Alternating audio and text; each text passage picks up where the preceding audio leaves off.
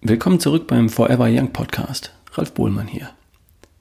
Heute geht es um die Dosierung von Nahrungsergänzungsmitteln. Dass Vitamine und Co. grundsätzlich gut sind, bestreitet wohl niemand.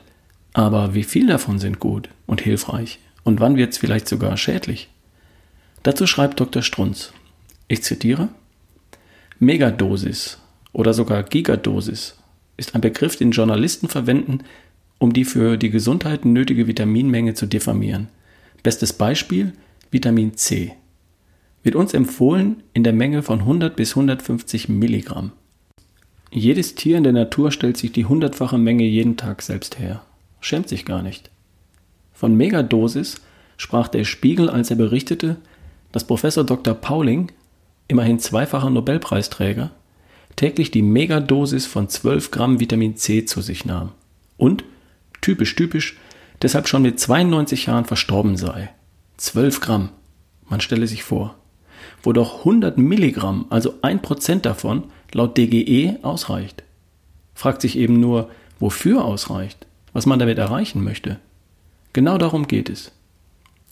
Der Begriff Megadosis wird lächerlich dann, wenn man ein kleines bisschen Chemie versteht. Wenn man weiß, dass Vitamin C chemisch praktisch identisch ist mit normalem Zucker dass die Moleküle für den Laien absolut identisch aussehen.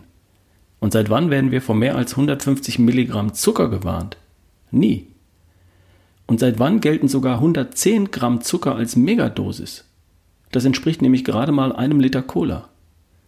Peinlicherweise erlaubt die DGE bzw. die europäische Behörde EFSA ja täglich 120 Gramm Zucker, 25 Prozent. Wer spricht hier von Megadosis? Niemand.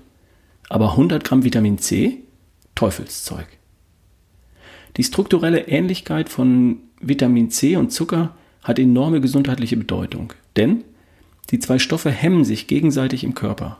Nennt man konkurrierende Hemmung. Heißt also, Zucker stoppt Vitamin C-Aufnahme, beispielsweise in ihren Fresszellen, und die sind Teil ihrer Immunabwehr. Diese Fresszellen, die Phagozyten, suchen und attackieren Bakterien, Viren, Krebszellen und befreien das Blut von Eindringlingen und inneren Feinden. Nur, zu Beginn einer Infektion beispielsweise halbiert sich der Vitamin C-Gehalt in den Phagozyten. Um dieses Defizit auszugleichen, benötigt man Vitamin C in Grammmengen. Schafft das aber nicht, wenn man Zucker im Grammbereich zu sich genommen hat. Der Zucker verhindert die Aufnahme von Vitamin C in den Phagozyten. Wörtlich, wer am Tag 200 Gramm Zucker verbraucht, zwei Liter Cola, darf nicht so naiv sein zu glauben, dass ihn ein oder zwei Gramm Vitamin C vor einer Erkältung schützen könnten, ganz zu schweigen vor dem Krebs. Das war's eigentlich schon. Jetzt könnte man ja über ein erwünschtes Verhältnis Zucker zu Vitamin C nachdenken. Da kopiere ich einfach das bekannte Problem Omega-6 zu Omega-3. Hier wünscht man sich ein ideales Verhältnis von 1 zu 1. Üblich ist leider 20 zu 1.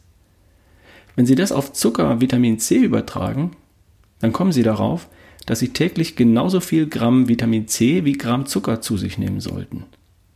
Wenn uns die DGE bzw. die EFSA 120 Gramm Zucker täglich erlaubt, müsste sie uns eigentlich die gleiche Menge Vitamin C empfehlen. Tut sie aber nicht. Das geht als höchst ungesunde Megadosis. PS, dieser Artikel firmiert unter der Überschrift Nachdenken? Lassen wir lieber. Tut bloß weh. Quelle der Chemiker Dr. Dirk Klante. Sein Buch Mir geht's gut. Endlich mal ein Wissenschaftler, der sich mit Vitaminen beschäftigt. Ende der News. Bei mir ist hängen geblieben, Zucker hemmt die Aufnahme von Vitamin C. Und Vitamin C im Grammbereich kann so schädlich nicht sein, wenn man bedenkt, wie viel Zucker, im Wesentlichen versteckten Zucker, wir am Tag zu uns nehmen. Das Buch, von dem hier die Rede war, heißt Mir geht's gut Untertitel Was Vitamine und Co. wirklich leisten. Steht bei mir im Regal. Gibt's überall im Buchhandel. Wir hören uns nächste Woche. Bis dahin, dein Ralf Bohlmann.